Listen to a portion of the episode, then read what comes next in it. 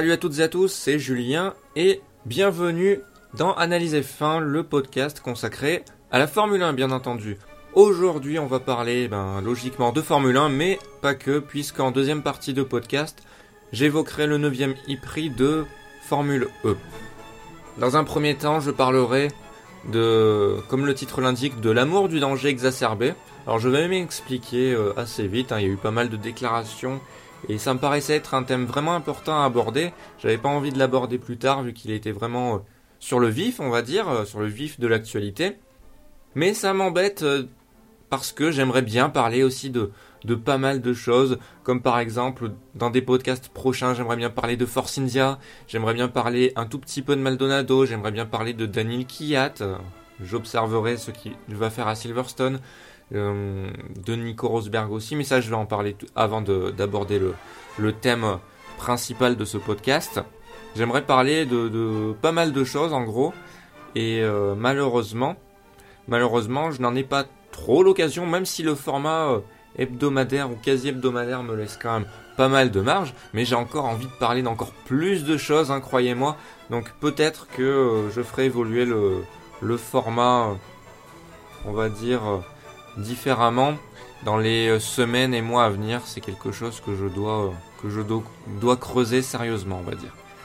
En attendant, je vais parler un peu des deux dernières courses de ce qui concerne les leaders du moins. Alors du côté de Mercedes, eh ben Mercedes a, dominé les deux dernières courses, hein. donc le Grand Prix du Canada et le Grand Prix d'Autriche, avec une victoire de Lewis Hamilton au Canada avec euh, Nico Rosberg qui s'est montré un peu plus entreprenant, on va dire, mais pas assez selon moi, mais quand même il a un peu poussé euh, Hamilton, les deux s'échangeaient les tours et c'était euh, intéressant à suivre, mais encore une fois Nico Rosberg qui n'ose pas euh, prendre, euh, des risques.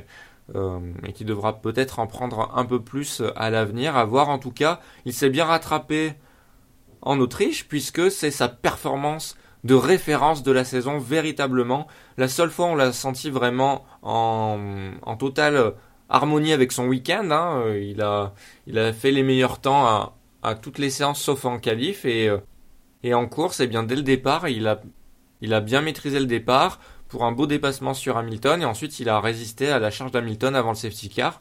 C'était, euh, bien et ensuite surtout en course il a su se, construire une avance assez confortable pour que son coéquipier ne le rattrape pas.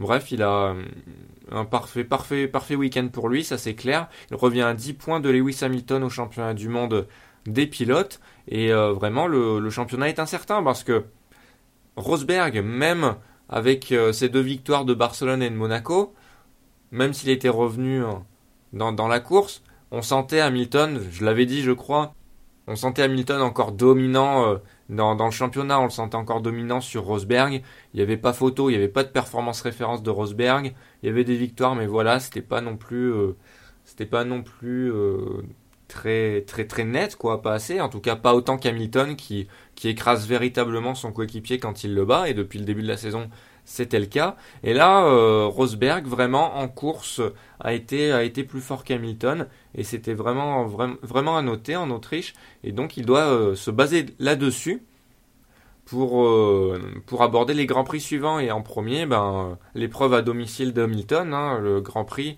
de, de Grande-Bretagne à Silverstone. Ce sera intéressant pour Rosberg d'aller le titiller sur ses terres et d'inscrire une nouvelle victoire, qui sait. on va bien voir ça. Euh, parce que là, Nico Rosberg, on a vu que sa pointe de vitesse, il l'a retrouvée face à un Lewis Hamilton au sommet de, son art depuis quand même depuis quelques courses. Là, c'est vrai qu'au Grand Prix d'Autriche, il n'a pas été totalement au sommet de son art, mais il a obtenu la pole, donc euh, ça a fait taire ses mauvaises, ses mauvais euh, chronos peut-être des séances d'essai libres. Ce qui compte de toute façon, c'est les qualifs et surtout la course. Donc voilà, en cours, en qualif et en course. Par contre, Mauvais départ, sortie d'arrêt au stand euh, mauvaise puisqu'il coupe la ligne blanche, euh, une grosse erreur de concentration pour un double champion du monde, hein. ça c'est clair, alors que tout le week-end il l'a il vu cette ligne blanche hein, quand même tout le week-end, donc il n'y a pas d'excuse à trouver, hein. il, a fait une grosse erreur, une grossière erreur. Voilà, bon, il est un peu moins bien et à l'inverse, Rosberg a été, a été très bien. Donc il faut qu'il continue et puis euh, faut surtout qu'il prenne plus de risques Rosberg quand Hamilton est devant en course quoi. C'est parce que c'est des points importants, et puis même s'il en perd beaucoup sur une épreuve, le risque est à prendre, le risque est peut-être à prendre pour l'instant. on va approcher la mi-saison, peut-être pas, peut-être qu'il prendrait ce risque plus à la fin de saison, à voir, mais je ne vois pas Nico Rosberg dans cet état d'esprit, donc euh, bon, à lui de, mettre les, petits plats dans les grands, comme on dit, pour, pour remporter d'autres succès. Et à Lewis Hamilton, ben, tout simplement de, se ressaisir et de connaître un week-end où il n'a pas de défaut de concentration et euh, où il fait un bon départ et tout et tout. En tout cas, la lutte est encore pleine entre les deux pilotes. au début de saison, enfin sur les premières courses, on s'était dit que bon, ben le championnat du monde, Nico Rosberg, ça allait être compliqué de, pour lui de, de titiller Hamilton. On le voyait même menacé par Vettel au championnat du monde des pilotes. Euh, et là, euh, depuis quelques courses, c'est vrai que ça s'inverse. Il y a les résultats qui, sont là. Et en plus, maintenant, il y a le, contenu, tout simplement. Il y a le fond et la forme pour Nico Rosberg. Donc vraiment, on arrive à une situation de 2014 avec un duel entre les deux. Et vraiment un duel entre les deux puisque, on va dire, malheureusement pour une lutte avec encore plus de prétendants, euh, Ferrari ne sera pas présente, je pense, pour lutter clairement pour un des deux championnats du monde cette saison puisque euh, au Grand Prix du Canada, Ferrari et son pilote Kimi Raikkonen ont commis une, grossière erreur qui ont entraîné un gros tête à queue de Kimi Raikkonen qui ensuite n'a pas pu euh, euh, n'a pas pu doubler Valtteri Bottas qu'il avait passé en faveur des arrêts au stand, enfin en faveur du tête à queue plutôt, mais l'arrêt au stand de l'arrêt de Valtteri Bottas suivait le tête à queue de, de Kimi Raikkonen. Donc euh, le Finlandais avait pu passer, ben, le Finlandais de Williams avait pu passer plutôt le Finlandais de de Ferrari. J'avais oublié qu'ils étaient tous les deux Finlandais. C'était, ça aurait donné une phrase sans aucun sens. Donc, euh, donc à voir, mais bon, en tout cas, grosse erreur des deux. Et euh, en Autriche, pareil, erreur de Ferrari aux arrêts au stand, hein, avec encore une fois, parce que c'est la deuxième fois cette saison qu'il y a ce type d'erreur lors de, l'arrêt au stand, la roue arrière droite qui met du temps à être, euh, fixée, et ça coûte euh, une quinzaine, une 10-15 secondes à Vettel, qui peut ainsi euh, ne plus compter pour la victoire, et même pour le podium, parce que parce que peut plus lutter pour la victoire ni pour le podium, parce que même s'il a rattrapé Massa, c'est très dur de doubler Massa sur ce, sur ce circuit, doubler une Williams sur ce circuit.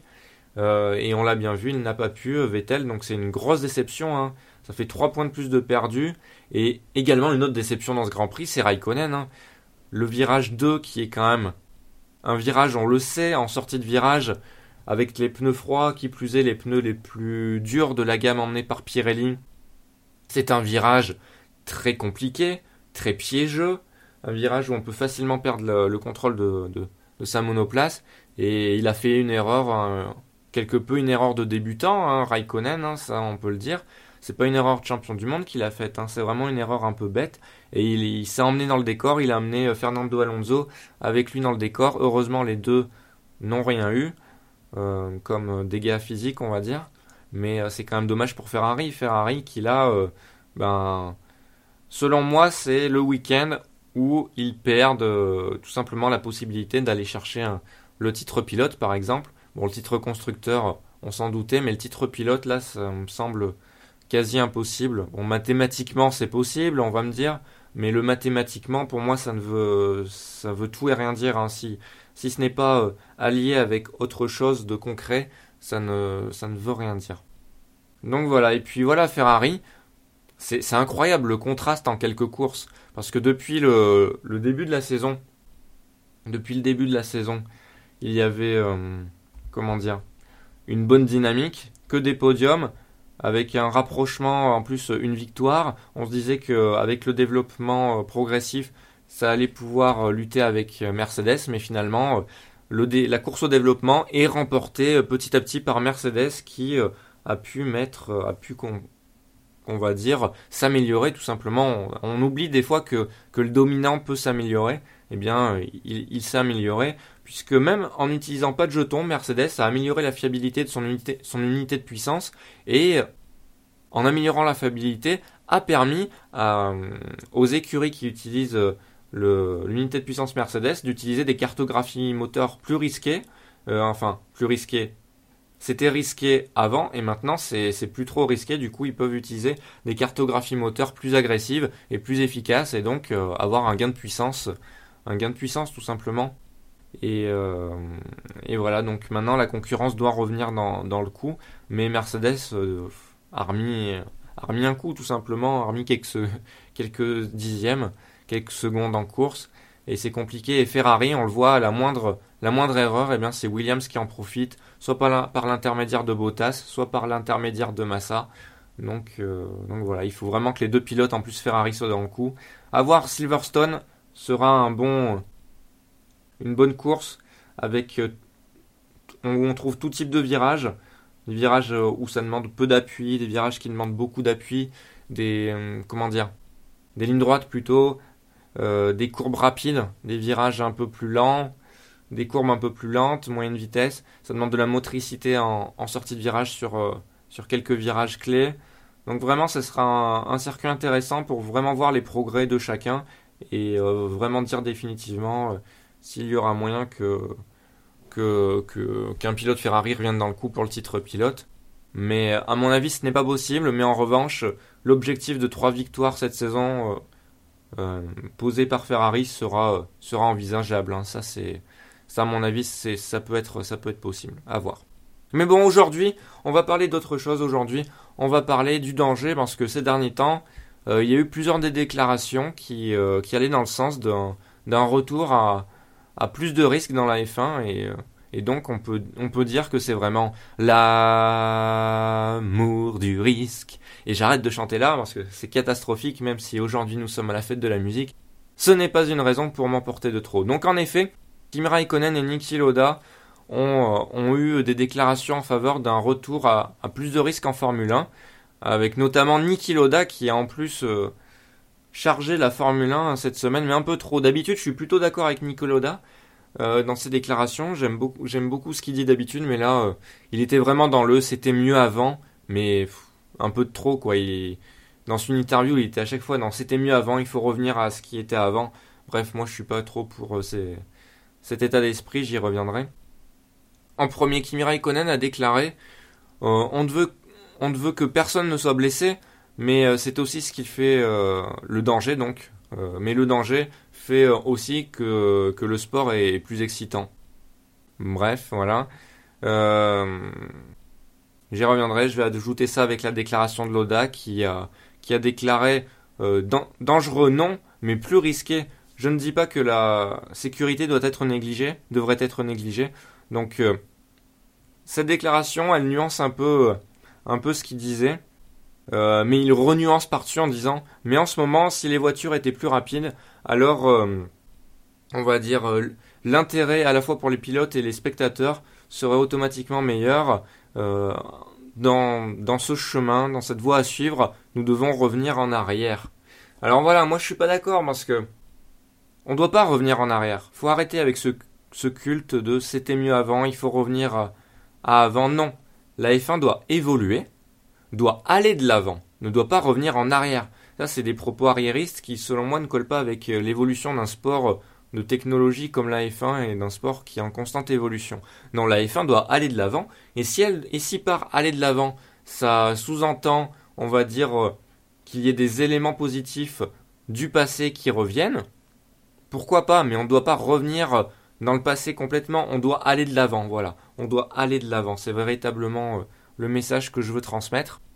Et voilà, mais je suis pas le seul à transmettre ce genre de message, puisque d'autres pilotes sont, seraient d'accord avec moi et ne sont pas d'accord avec euh, Raikkonen et Loda, en l'occurrence Jenson Button et Philippe Massa, euh, qui déclarent que la F1 est toujours risquée.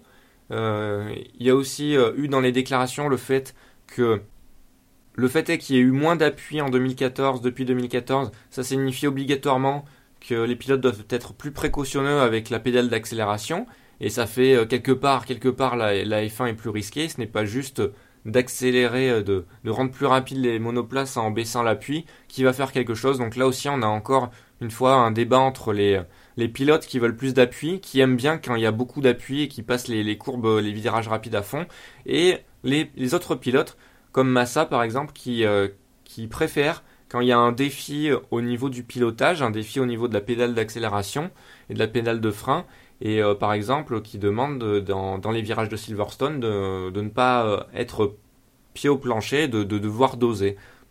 Moi, je trouve que les, voilà, les, deux arguments se valent. Et euh, en effet, du coup, mettre plus d'appui et rendre les monoplaces plus rapides, c'est pas euh, ce qui fait le, on va dire, ce qui fait euh, de la F1 meilleure, on va dire. Et d'ailleurs, Massa le dit, Massa dit, je crois que ça, ne, ça devrait être meilleur, ça devrait être plus intelligent en parlant du sport hein, en général.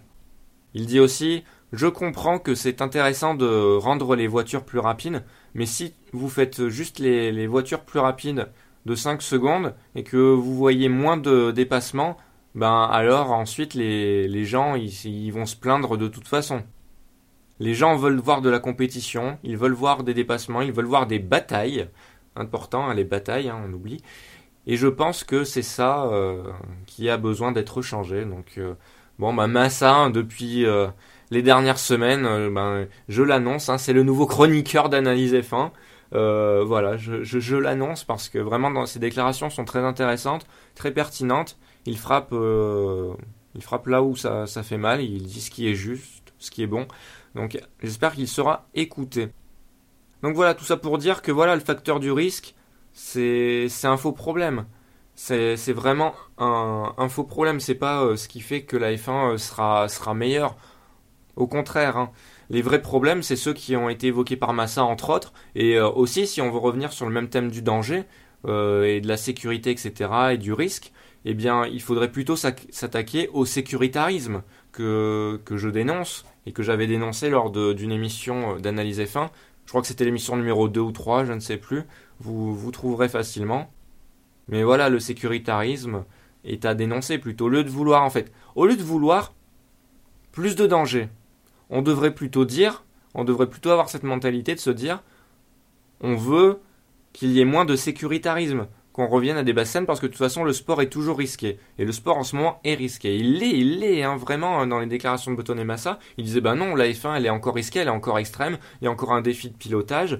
Euh, certes c'est pas parfait et il y a des choses qui doivent être améliorées. Voilà point. Mais on doit pas les rendre plus dangereux. C'est oh, justement de vouloir rendre la, la F1 plus dangereuse, c'est ce qui est le plus dangereux tout simplement. Cette volonté la plus dangereuse. Mais de vouloir euh, on va dire moins de sécuritarisme avec des aspects de sécurité qui sont inutiles, comme par exemple, je prends au pif, hein, mais les, voies de dégagement, enfin, c'est pas inutile, mais disons que c'est un peu trop exagéré dans leur, euh, dans leur mise en place, ça a été trop exagéré. Là, il y a quelque chose à voir, il y a quelque chose à voir dans à différents, différents niveaux, au niveau des pénalités également, au niveau de, de pas mal de choses qui, qui relèvent également du sécuritarisme, on peut, on peut le dire. Voilà, je vous invite à écouter cette émission sur le sécuritarisme où je détaille beaucoup mieux les choses en tout cas. Et ça, peut compléter euh, le propos que je tiens lors de ce podcast. Voilà, donc ça peut être contre-productif tout simplement de vouloir plus de danger. Et là, je vous ramène un exemple, je pense, qui, mettra tout le monde d'accord, enfin je l'espère. C'est l'exemple de la saison 1994. Euh, en 93, il y avait eu un problème, enfin il y avait eu un problème. Il y avait eu une écurie Williams ultra dominante avec un, avec un système, je crois, de suspension active. Je crois qu'en 1994, justement, les suspensions actives avaient été supprimées. Seulement, on a répondu à un problème par, euh, par un autre problème. Enfin, on a répondu premier degré, tel que la F1 le fait souvent, euh, et la F1 a souvent tort quand elle répond premier degré à certains problèmes. Et donc, en 1994, on a eu une saison catastrophique, avec euh, beaucoup d'accidents, et finalement, ça, ça a refroidi beaucoup de monde après le 1er mai 1994. Donc euh, voilà, vraiment, j'attire mon attention à la FIA et aux instances de la F1, au groupe stratégique, à la commission F1, bref, à tout le monde, c'est de faire attention, euh, de ne pas répondre de façon premier degré aux déclarations par exemple de Loda et de Raikkonen. Il y a d'autres pilotes, justement, qui ont des déclarations beaucoup plus sages, je trouve, et beaucoup plus intéressantes, donc il faut plutôt écouter ça et euh, même si vous écoutez Raikkonen et Loda, il faut avoir une réponse appropriée, non pas une réponse euh, premier degré. Souvenez-vous de 1994, qui est un exemple très parlant à, ce niveau. Voilà. Mais voilà. Bon, pour pas terminer cette chronique sur un aspect euh, triste, voilà, on peut être rassuré dans le sens où, ben voilà, la, la, politique de la FIA est plutôt claire de promouvoir la sécurité depuis maintenant bien des années. Et pour cause, je parle de sécuritarisme. C'est bien que la FIA a, promu la sécurité euh, de façon, on va dire, too much, même, même too much, vous voyez Donc, euh, ce serait vraiment complètement euh, à l'inverse de leur politique actuelle, de, de faire cette bêtise et de, de rendre, on va dire, la F1 plus dangereuse, vraiment de façon premier degré. Hein. Ça, ça serait vraiment, serait vraiment bête. Et ce serait vraiment surprenant, ce serait vraiment... là, c'est plus, plus que premier degré à ce niveau, c'est le degré zéro de la réflexion même. Voilà, le degré zéro de la réflexion. Euh, mais on peut être plus ou moins rassuré. Euh, il y, a, de quoi être rassuré quand on voit euh, la politique de la FIA récemment. Voilà. Donc il y a eu, il y a un amour du danger exacerbé en ce moment, que ce soit de la part de quelques fans, de la part de, même de, gens du paddock comme Niki Loda et Kimi Raikkonen. Mais on a de quoi être rassuré, comme quoi ils vont pas, la F1 va pas devenir non plus plus dangereuse telle que, telle que certains le voudraient. Euh, j'espère que ça ira dans, le bon sens et dans le sens que j'ai voulu, euh, j'ai voulu y emmener cette chronique. Voilà, eh bien on se retrouve dans quelques instants après une pause musicale, pause musicale dans l'actualité, puisque ça parle de, des 24 heures du Mans cette pause musicale, hein, avec des, des enregistrements d'archives. Il s'agit de la musique de Juanitos, qui s'appelle tout simplement La course. Bonne écoute et à tout de suite. 24 heures du Mans. 24 heures du Mans la plus grande course automobile d'endurance du monde. Verrons-nous cette année les 200 km/h de moyenne? Deux marques sont en lice. Ferrari, le champion inamovible, Ford, le géant américain qui va tenter de s'imposer à ses efforts. La première séance d'essai a été contrariée par une violente tempête. Mais le vendredi soir, le vent s'était calmé et cela permit de battre un sensationnel record du tour.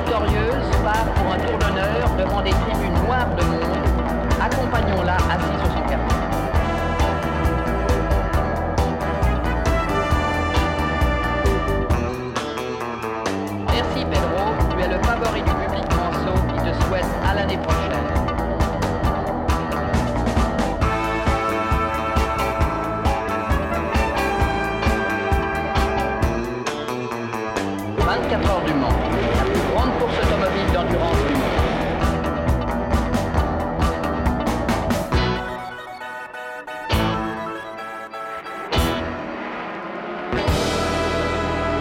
Le pied à la planche, c'est comme ça qu'on gagne les 24 heures.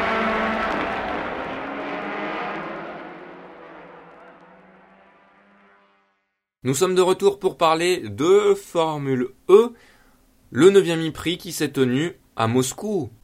Moscou, dans les rues de Moscou, et franchement, euh, la Formule E encore a, a tenu ses promesses en termes de d'implantation du circuit, parce que c'est en pleine ville, le circuit est beau, le circuit passe devant des, beaux monuments, passe quand même de, on a des vues sur le Kremlin, quand même, et sur des, des belles places, sur des monuments dont je ne sais pas le nom, bref, tout le quartier du Kremlin, quand même, euh, c'est un quartier euh, assez beau en termes d'architecture.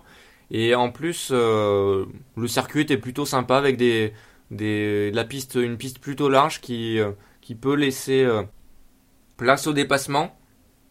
Donc c'était c'était vraiment sympa. Bon, à Berlin, on avait une course propre, plutôt propre, avec très peu d'erreurs, très peu d'accrochages.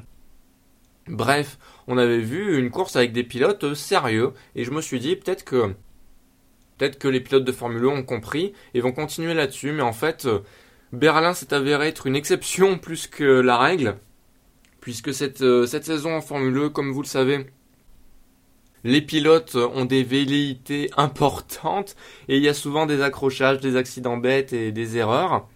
Et donc euh, Berlin faisait exception puisqu'à Moscou on est revenu euh, dans ce qui fait la normalité en Formule 1. Bah, ce qui fait la normalité, on va pas se le cacher, dans la majorité des séries de sport auto. Hein. Quand on regarde le GP2, la Formule Renault 3.5, même, l'IndyCar, hein, même l'IndyCar régulièrement, c'est des disciplines où, où ce genre de choses se voient très souvent.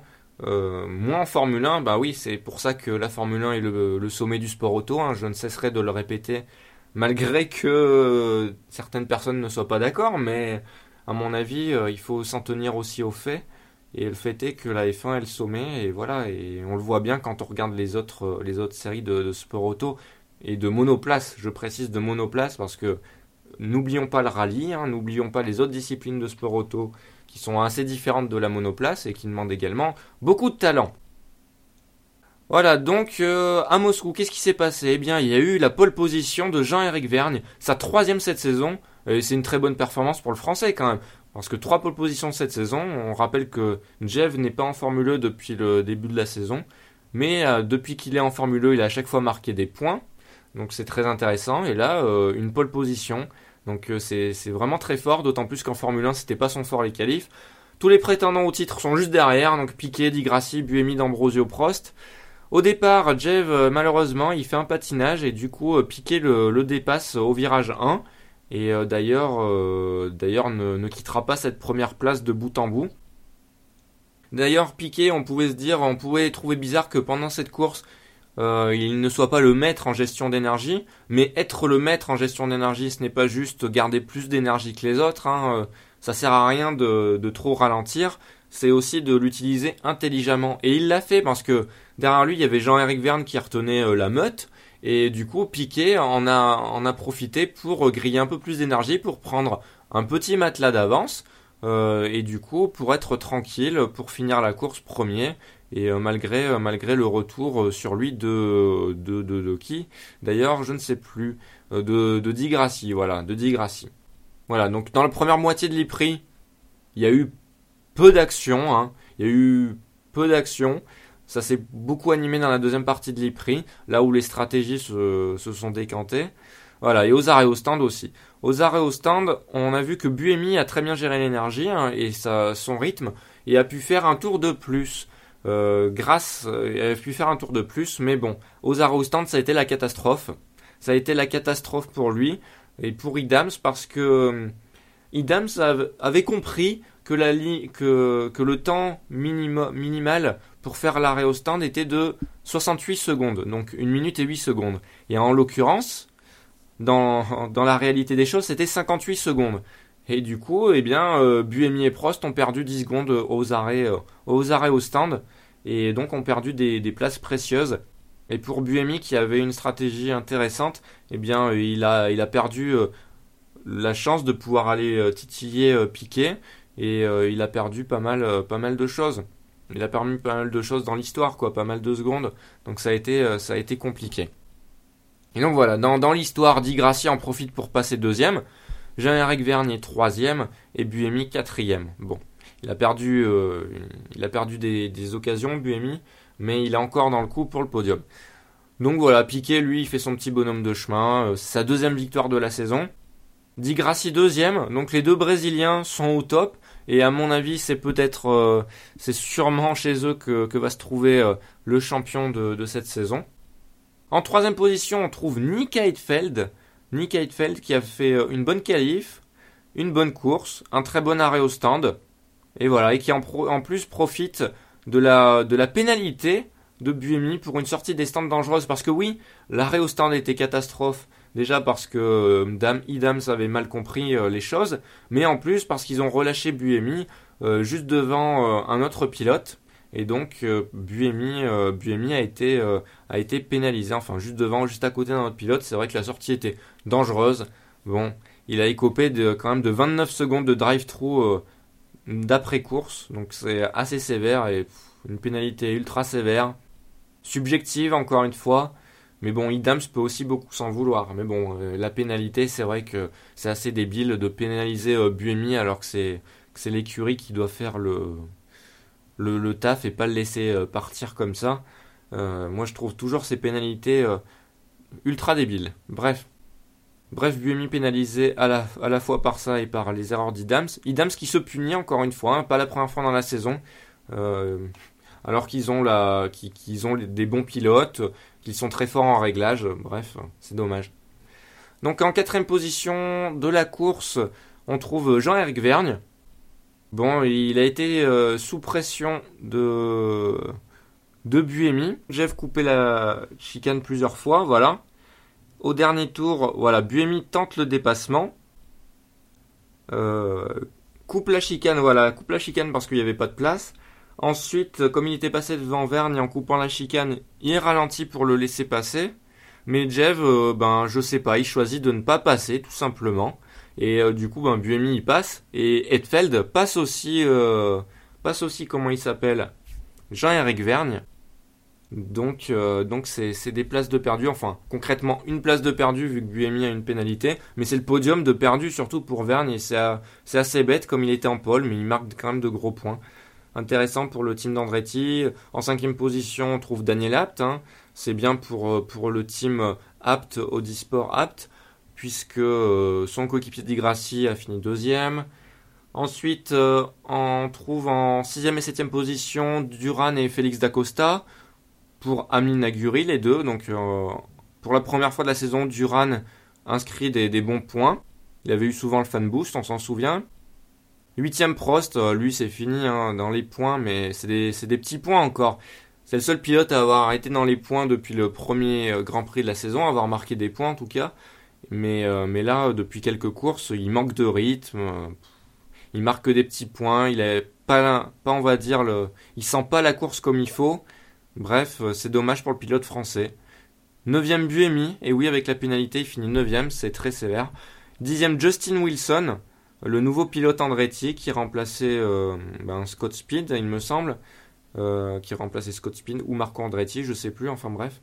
Je crois qu'il remplaçait Scott Spin. donc c'est bien pour ce pilote qui est quand même un, énorme pilote IndyCar, on s'en souvient de lui. Et c'est un premier point pour la première course. Euh, grâce à l'incident des derniers tours avec Trulli et Duval, avec euh, Yarno Trulli qui était en passe de marquer des points. Il était encore sur un pilotage défensif, hein, une fois n'est pas coutume avec le pilote italien, mais euh, à un moment, Loïc Duval, malheureusement, qui a fait très peu d'erreurs depuis qu'il est en Formule A, montré de l'impatience, a essayé de dépasser Wilson, mais dans, le, coup, il a, touché l'arrière, même défoncé complètement l'arrière de la monoplace de Trulli qui a dû euh, abandonner ou en tout cas finir très loin, euh, très loin au classement. Et euh, Loïc Duval, au lieu de repartir directement, il aurait pu repartir pour être dixième. Eh bien, il a été, il a été sport, il a été fair play, il a laissé passer Justin Wilson parce que oui, il s'est bien rendu compte qu'il avait tort sur sur l'accrochage. Donc il n'y a pas besoin de pénalité des fois. Des fois, les pilotes sont assez, sont assez grands. Et 11e d'Ambrosio, ben lui c'est fini. Hein. J'avais posé la question de savoir si s'il saurait réinscrire de gros points. Eh bien non, tout simplement. Donc pour le titre, c'est mort. Au championnat, on a premier Piqué avec 128 points, deuxième Di Grassi avec 111 points 17 points. 17 points, c'est beaucoup, hein, mais c'est pas fini. Troisième Buemi, 105 points. Il a 23 points, c'est loin quand même. Et quatrième Prost, 82 points. Mathématiquement, c'est jouable, mais il faudrait euh, euh, de sacrées circonstances pour que pour que Prost soit champion. Quoi, faudrait que tout le monde abandonne dans les deux courses. En gros, en gros, c'est ça pour euh, pour peindre grossièrement le, le tableau de ce championnat. Donc voilà, Prost, on peut l'écarter il reste trois pilotes, dont deux vraiment, on va dire. Piquet, Di Grassi, les deux Brésiliens et Buemi, le Suisse de Didams. Et il reste deux courses et les deux dernières courses seront à Londres. Là, j'attends aussi le circuit, il risque d'être magnifique. Je pense qu'ils ont choisi de le mettre pas loin de Big Ben et tout. Aïe aïe aïe, ah, j'attends vraiment, j'attends vraiment de voir euh, ces deux courses. On attend vraiment un gros final parce que Piquet, Di Grassi, on s'en souvenait à Monaco, c'était assez chaud entre eux. Et là, euh, vraiment, euh, c'est les deux pilotes qui ont été les meilleurs cette saison. Il n'y a, pas photo vraiment en termes de pilotage, de gestion d'énergie, de, performance pure. Vraiment, ils, ils, sont présents. Et donc, on va voir ça. Euh, Di Grassi peut encore lutter pour le titre, hein, ça c'est clair, en deux courses. Euh, Buemi, ça va être compliqué. Mais, mais voilà, Piquet, Di Grassi. On va dire aussi Buemi qui va remporter le titre à vos paris. Voilà, c'est tout pour moi, c'est tout pour ce podcast d'analyse F1. Et en attendant le prochain podcast, eh bien, comme d'habitude, comme d'habitude, vivons notre passion. À bientôt.